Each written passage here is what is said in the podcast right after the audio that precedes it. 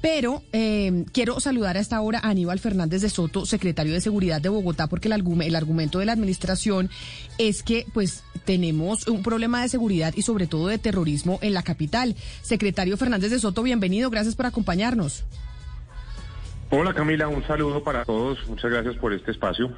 Mire, queremos hablar usted con usted sobre el tema de seguridad, más allá que más allá eh, del tema de las motos, que lo hemos comentado desde muy temprano, sobre algo que nos dijo el profesor eh, Fernando Quijano, que es experto en seguridad, hace algunos días y que puso el dedo en la llaga y nos sorprendió mucho por la crudeza de sus palabras, que a mí me interesaría que usted lo escuchara para que nos diera su reacción. Lo otro que debemos dejar claro es que lo ocurrido en Bogotá desde hace tiempo, la gente de Pares, nosotros y muchas otras organizaciones vienen denunciando la situación de Bogotá, una situación que nadie quiere, quiere reconocer. Y es que Bogotá no es un asunto de delincuencia común y silvestre, es un asunto de la presencia de fuertes estructuras del crimen urbano de Antioquia de estructuras del crimen urbano rural de otras partes de Colombia y que incluso de la presencia de autodefensas gaitanistas de Colombia y demás. Primero porque siempre le he querido mostrar que la capital está alejada de tantas situaciones, que existe un gran plan candado, que hay un control excesivo de la fuerza pública. Eso no es cierto. No es cierto porque nosotros lo hemos dicho, y mire, mire esto, por ejemplo, Camila, presencia de las autodefensas gaitanistas de Colombia. El general Eliezer Camacho no lo podría negar, el Ejército Nacional no lo podría negar, ni siquiera la señora alcaldesa de Bogotá. Y esto, eh, secretario, pues nos sorprendió mucho cuando dicen, oiga, acá lo que pasa es que hay crimen organizado, no es delincuencia común. Esta medida de las motos de prohibir el parrillero obedece a que ustedes también ya son conscientes de que aquí en Bogotá tenemos un problema de seguridad de crimen organizado verdaderamente, doctor eh, Fernández de Soto. Bueno, Camila, varias cosas. En primera medida, no podemos eh, mirar de forma independiente los esfuerzos que hacemos en materia de lucha contra la delincuencia común, en materia de seguridad ciudadana, en materia de convivencia. Eh, no se puede ver de forma aislada con lo que hacemos en materia de prevención eh, y atención a factores de riesgo, llamémoslo terrorismo o de otra índole. En, en Bogotá hay efectivamente grupos de crimen organizado de una categoría como se denominan GO, grupos de delincuencia organizada o grupos de delincuencia común organizada, que es distinto a lo que se denominan grupos armados organizados que están categorizados como tal según el Consejo de Seguridad Nacional y solo en Colombia está el ELN, las disidencias de las FARC y el Clan del Golfo con esa característica. Lo que el Ministerio de Defensa y la Fuerza Pública ha reiterado en diferentes oportunidades es que esos grupos, los GAO, no tienen una presencia permanente y de control y de actividad en la ciudad de Bogotá. Pero lo que evidentemente se ha demostrado con los hechos ocurridos en Ciudad Bolívar en el mes de marzo, tanto el atentado contra la estación de, Ciudad de Sierra Morena como el CAI arborizadora la semana pasada, es que si bien puede que no tengan presencia física y permanente en la ciudad, pero tienen la posibilidad de contactarse con otros grupos de delincuencia en Bogotá que sí pueden, a través de esta modalidad de subcontratación, poner en riesgo la seguridad de Bogotá como se evidenció pues con estos dos atentados. De modo que todo lo que hagamos, sumando los esfuerzos del gobierno nacional de refuerzo de pie de fuerza, de más investigación, de recompensas, eh, de análisis de puntos críticos, etcétera, lo tenemos que ver de forma integrada con las medidas administrativas que pueda tomar la administración, como en el caso eh, de estos días, en donde hemos tomado no solo la restricción del acompañante en moto por tres noches a la semana, sino otras medidas en relación con el espacio público y con los establecimientos de comercio que buscan apoyar a la policía en sus labores de inspección, vigilancia, control, de patrullaje y de registro. Secretario Fernández de Soto, eh, háblenos un poco de lo que han encontrado en ese trabajo de inteligencia que han hecho. Nosotros ya sabemos las medidas, pero ¿cuáles son esos hallazgos que han tenido en esos trabajos de inteligencia en términos, por ejemplo, de qué vinculación eh, tienen eh, estas personas que están cometiendo estos crímenes, qué vinculación tienen con bandas de otras ciudades, si tienen rotación por el país o tienen permanencia en Bogotá? Cuéntenos un poco de inteligencia que han encontrado. A ver, lo que puedo decir, Ana Cristina, es eh, que lo que la información de inteligencia, investigación que en estos casos de terrorismo se presentaron en Ciudad Bolívar arroja es que hay eh, un unos unos eh, grupos de delincuencia en Bogotá, particularmente hemos caracterizado ocho, conjuntamente con la Fiscalía y con la Policía, que reúnen unas características para tener algún tipo de vinculación y poder ser eh, esos los que el Grupo Armado Organizado Residual de las FARC Frente 33 contactó para perpetrar este eh, atentado terrorista en Ciudad Bolívar. Es decir, lo que hemos tratado de hacer es identificar cuáles son los grupos de delincuencia en Bogotá que están dedicados al narcotráfico, a distintas modalidades del hurto y demás, que por su naturaleza, por el tipo de eh, mercado criminal en el que estén involucrados y demás, puedan tener esa vinculación con esto, con el GAO que se atribuyó este hecho criminal eh, y en torno a esos grupos de delincuencia en el sur de la ciudad, en Ciudad Bolívar, en Bosa, en eh, Usme, entre otras localidades, concentrar los esfuerzos de investigación de inteligencia, estos 120 hombres de inteligencia que el gobierno nacional dispuso para identificar a los responsables de esta acción terrorista, pues están concentrados en torno a ese tipo de grupos delincuenciales y los refuerzos de seguridad, tanto los 160 hombres eh, que van a reforzar los CAIs de Ciudad Bolívar, como los mil hombres de vigilancia que van a llegar para apoyar a Bogotá en las semanas próximas de cara a las elecciones, tendrán también pues un énfasis en torno a estos grupos de delincuencia que puedan tener esas características de vinculación con otros grupos que puedan atentar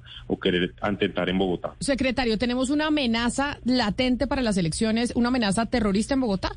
¿Existe ya? La información que nos ha dado la policía y las, las conversaciones que hemos tenido en el marco del Consejo de Seguridad, y eso lo ha afirmado pues públicamente también el, presidente de la República y el, director de la policía, es que eh, para los grupos armados organizados como las disidencias de las FARC o el ELN, Bogotá, como las principales ciudades, ha sido siempre un objetivo. Y hay eh, material que incluso pues es, eh, ha estado en redes de estos grupos, en donde no solo se atribuyen estos hechos, sino que mantienen eh, una eh, intención pues de hacer algún tipo de afectación en Bogotá.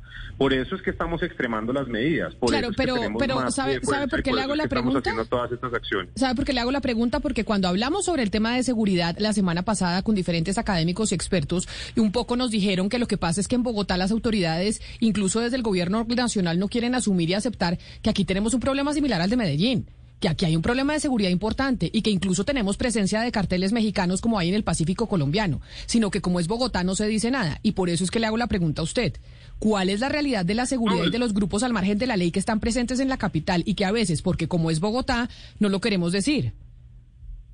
No, digamos, la caracterización de los grupos de delincuencia que tenemos en Bogotá es bastante clara. El año pasado, el segundo semestre, hicimos una actualización del inventario criminal en la ciudad para identificar cuáles son los mercados criminales, cómo cambiaron durante la pandemia, cuáles son los grupos de delincuencia que operan en Bogotá, cuáles son sus dinámicas, en qué tipo de eh, horarios, en qué zonas de la ciudad operan. Eso nos ha permitido tener una mucho más clara eh, identificación y análisis de la criminalidad que se evidencia en Bogotá. Lo que tenemos en Bogotá son grupos de delincuencia común, grupos Doctor secretario. De peligrosidad alto, pero desde el punto de vista de grupos armados organizados presentes permanentemente en Bogotá, toda la información que hay desde el punto de vista de fuerza pública, de las autoridades de seguridad y demás, evidencia que no existe tal presencia y control. Pero como se evidencia en las, en las acciones de los últimos días, pues sí tienen de todas maneras, a pesar de no tener presencia permanente en la ciudad, posibilidad de hacer daño como lo hicieron en Ciudad Bolívar. Yo no termino de entender, secretario, es por qué una medida durante algunos eh, días de la semana en ciertos horarios. Yo, pues, creería uno, eh, siendo lógico, que si dos delincuentes en una motocicleta quieren hacer un atentado o cometer un crimen, pues no van a esperar que sea el horario de la restricción para circular por Bogotá. Mire, es que lo que decíamos, hay que entender las medidas en su integridad, no solamente tomarlas aisladamente. Lo que Buscamos con la medida de restricción del acompañante en moto, eh, puntualmente en esos horarios tiene que ver con eh, la frecuencia de delitos cometidos en la semana. Es decir, en los días jueves, viernes y sábado en las noches es donde mayor concentración de homicidios cometidos en la modalidad de sicariato, en donde la motocicleta es siempre un factor eh, presente. ahí tenemos cerca del 30% de los casos de homicidio por sicariato en esas tres noches de la semana. Y también hacia el final de la semana, jueves y viernes y sábado en la noche, es donde se incrementa también los hurtos y particularmente los hurtos por atraco.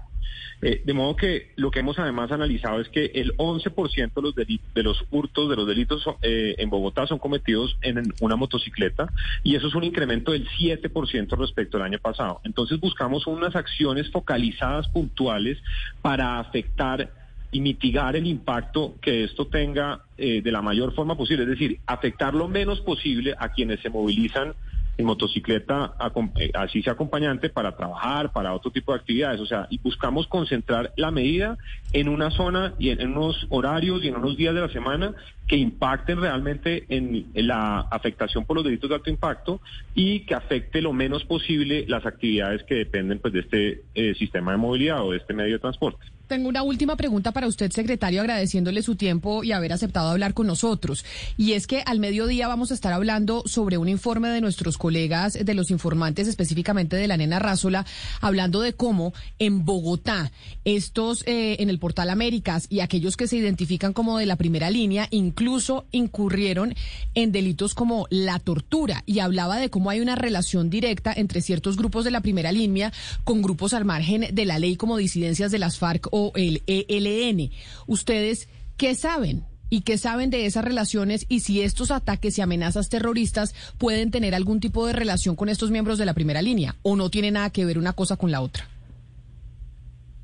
Camila, dos cosas. Primero, eh, ese informe que salió el fin de semana eh, relata eh, una serie de hechos que eran ya de conocimiento público, las autoridades habían tomado decisiones al respecto.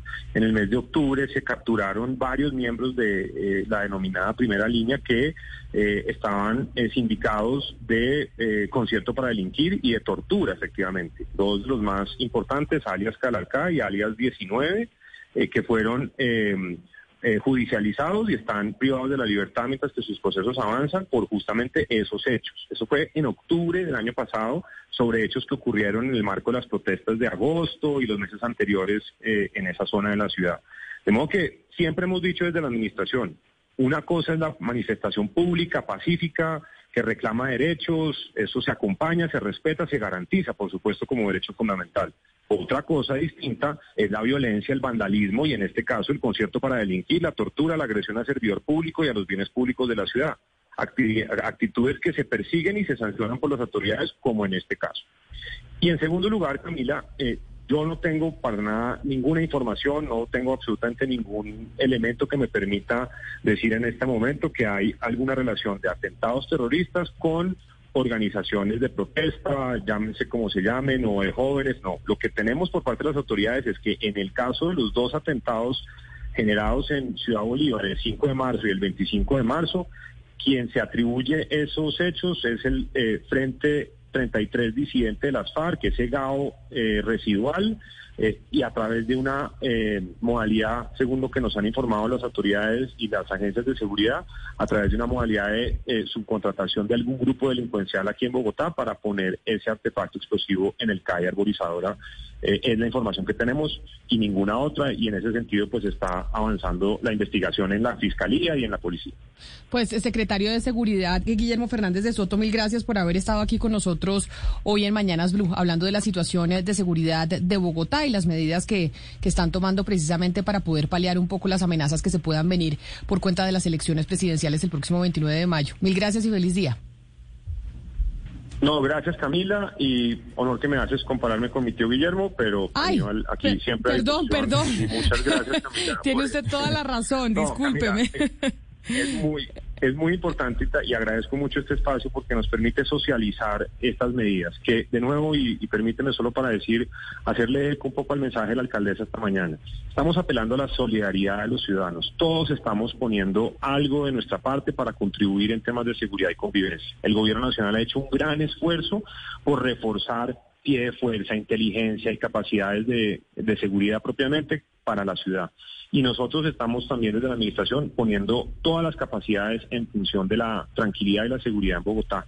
Y le estamos pidiendo a los comerciantes que se organicen en frentes de seguridad, le estamos pidiendo a la ciudadanía que en los parques y plazas públicas hasta las 10 de la noche hagamos reuniones y después permitamos que haya un espacio de tranquilidad y descanso y de menor presión para la policía en temas de convivencia. Y le estamos pidiendo al sector de motociclistas que se identifiquen plenamente y que tres noches a la semana haya esta restricción. Solamente el acompañante, la movilidad está perfectamente permitida y es un sacrificio que vamos a ir evaluando estas medidas poco a poco, mes por mes y el 30 de junio cuando esta coyuntura electoral y de tantas actividades que estamos teniendo en la ciudad eh, pase, evaluaremos su impacto y miraremos si vale la pena o no continuar con estas medidas. Secretario Aníbal Fernández de Soto, mil gracias y feliz día. Ya le, le corregí, no lo confundo más, pero sé que le pasa a, a menudo. Un saludo especial y feliz tarde. No, está bien.